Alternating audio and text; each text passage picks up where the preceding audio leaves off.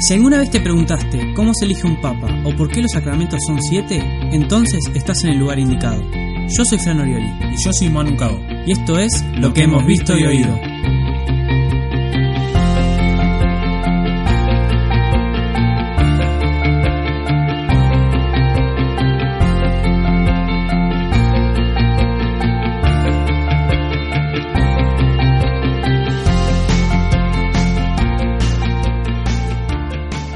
Capítulo 14, bienvenidos a todos. ¿Cómo andan? Bienvenidos a todos, estamos muy contentos de estar grabando un nuevo capítulo. Un nuevo capítulo. Nos siguen mancando, así que muchas, muchas gracias. Hoy vamos a hacer un episodio a pedido, a la carta, que nos pidió Maca.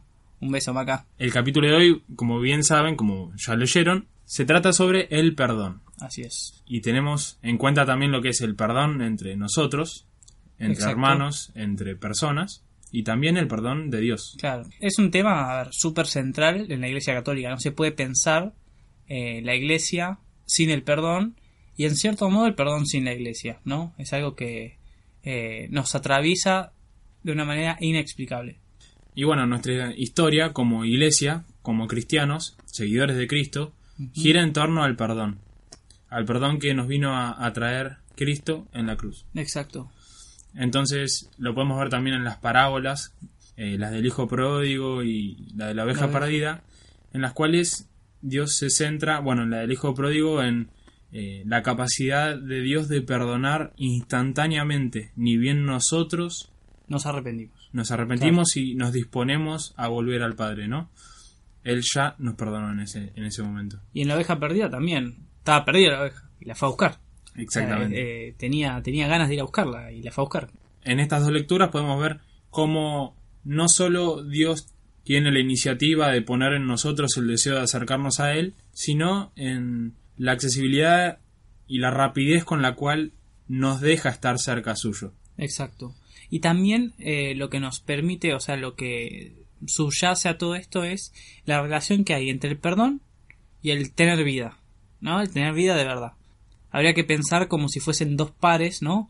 Perdón y vida contra o en oposición a eh, resentimiento y muerte, ¿no? O sea, todos tuvimos la experiencia en algún momento de, de estar enojados con alguien y no querer perdonar y, y eso no lleva a algo bueno, o sea, eso no viene de Dios. Exactamente. Bueno, el resentimiento, eh, hace poco leímos eh, con Fran una frase que dice que el resentimiento es como tomar veneno y esperar que el otro muera, ¿no? Eh, deseando el mal a otro eh, es uno quien sufre el mal, ¿no? Como bien dijo Jesús, nosotros nos intoxicamos y nos envenenamos no de lo que recibimos, sino de lo que damos. Y si nosotros no sabemos dar y no nos entregamos al otro, va a haber una enfermedad en nosotros. Y de hecho, la palabra perdonar viene del latín que significa para dar. Perdonare es la, la etimología. A ver, y además, ¿por qué decimos que, que da vida? Ya lo habíamos dicho también en uno de los primeros episodios, en que a partir del peor mal, que es el pecado, vino lo mejor que es la vida en Cristo, o sea, vivir con Dios, ¿verdad? La salvación. Es decir, que a través del perdón que Dios nos da a nosotros, nosotros podemos tener vida de verdad, con mayúscula. Es más, el Evangelio de ayer refería a esto, ¿no? Yo soy el camino, la verdad y la vida. O sea, Jesús es la vida. Eh, ¿Por qué? Porque viene a traer el perdón para que nosotros podamos vivir de verdad como estamos llamados a vivir, ¿no? Como verdaderos hijos de Dios. Bueno, y así como nosotros nos perdonamos y al perdonarnos nos alivianamos de esa carga que llevamos encima, así como dijimos recién, Mm. quien tiene resentimiento se termina enfermando. Dios, al ser modelo de perdonador, de persona que perdona, nos muestra a nosotros cómo perdonar bien y, y cómo al perdonar nos llenamos de vida, porque Dios es la vida. La vida, ¿no? claro. Bueno, y esto eh, por ahí se ve más claramente entre nosotros. Porque lo podemos ver, por ejemplo, bueno, en la experiencia cotidiana, cuando nosotros damos el perdón a alguien, eso nos libera. O sea, eso nos da vida a nosotros, a los perdonadores, si se quiere.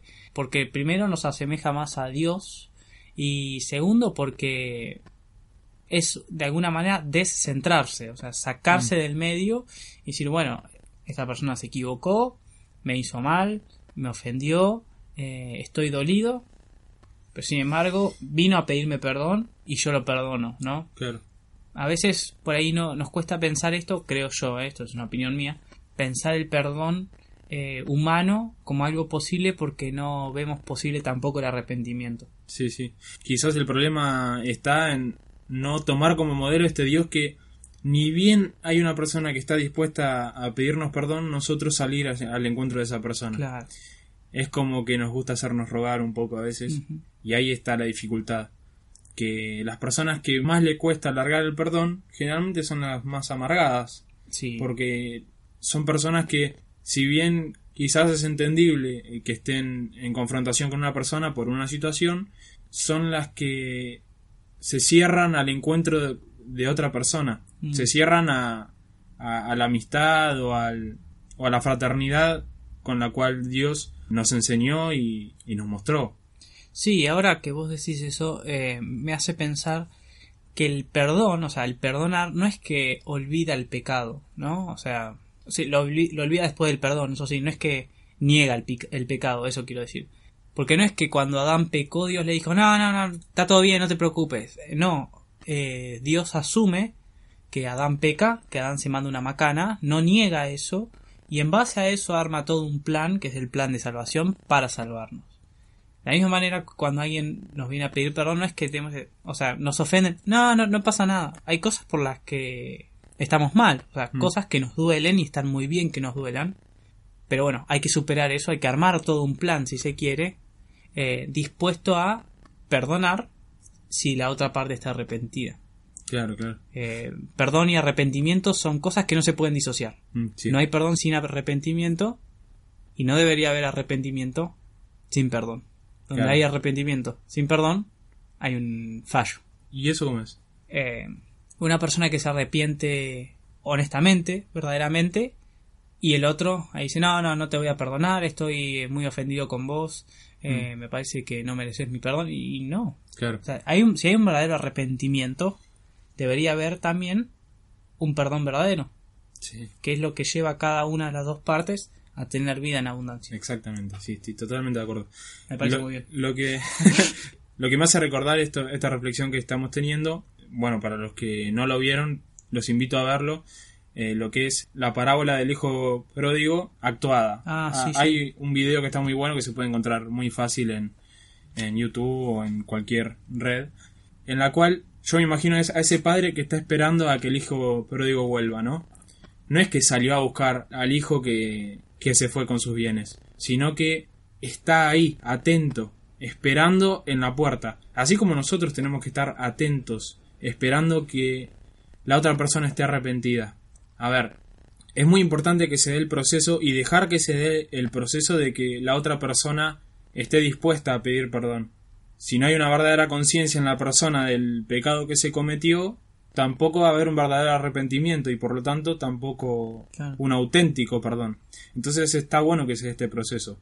Pero nosotros no nos tenemos, no tenemos que ser frígidos a la hora de perdonar, sino estar muy atentos a que la otra persona necesita de, de nuestra disponibilidad para que Claro. se pueda acercar. Sí.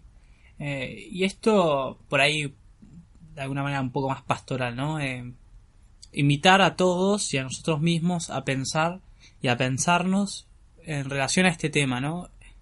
¿Cuánto perdonamos? ¿Qué tanto nos cuesta perdonar? ¿Hay alguien que merece nuestro perdón? ¿Está arrepentido y nosotros no se lo damos? ¿Hay alguien a quien debemos pedirle perdón y no se lo queremos pedir? eh, por orgullo, por soberbia, por falta de humildad. Porque en el fondo todo es falta de amor. Sí. ¿Por qué hay perdón? Porque hay amor. ¿Por qué Dios nos perdona? Porque nos ama. ¿Por qué está el plan de salvación? Y porque Dios nos ama. Y nos ama tanto que nos corrige.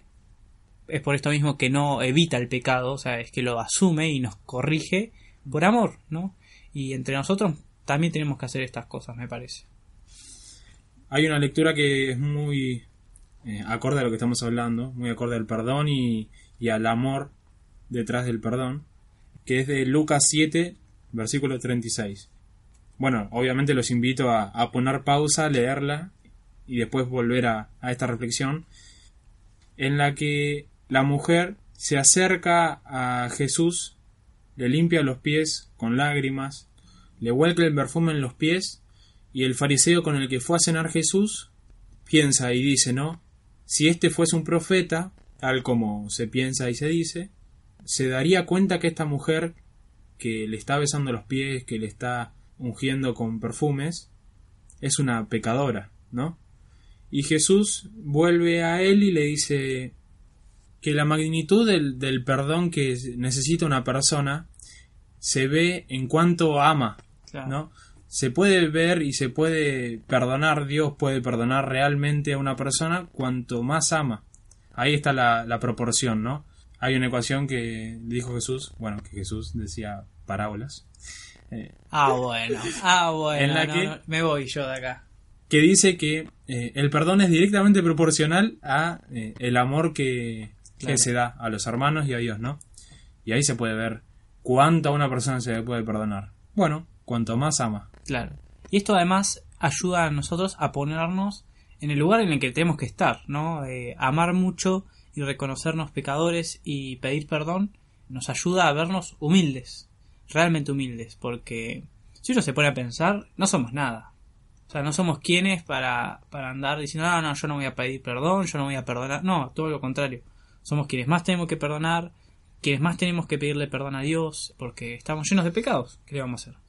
Y pedir perdón, por lo tanto, nos pone en el lugar de hijos de Dios, que tanto quiere Dios que tengamos, ¿no? Porque Dios es Padre, nosotros somos hijos y la relación de amor verdadera pasa por ahí, no por otro lado.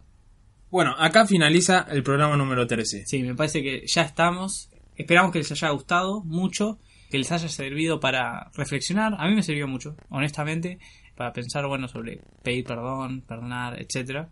Es más, mañana me voy a confesar. Bien. Así que esperamos que también les haya servido a ustedes. eh, así que muchas gracias por escucharnos también. Muchas gracias. Realmente, muchas gracias. Estamos muy atentos a sugerencias. Como eh, siempre, sí. Nos gustaría hacerlo lo mejor posible y para eso necesitamos de ustedes que escuchan. Así que cualquier comentario, sugerencia, inquietud, no duden en mandar por las redes que son En Facebook, lo que hemos visto y oído.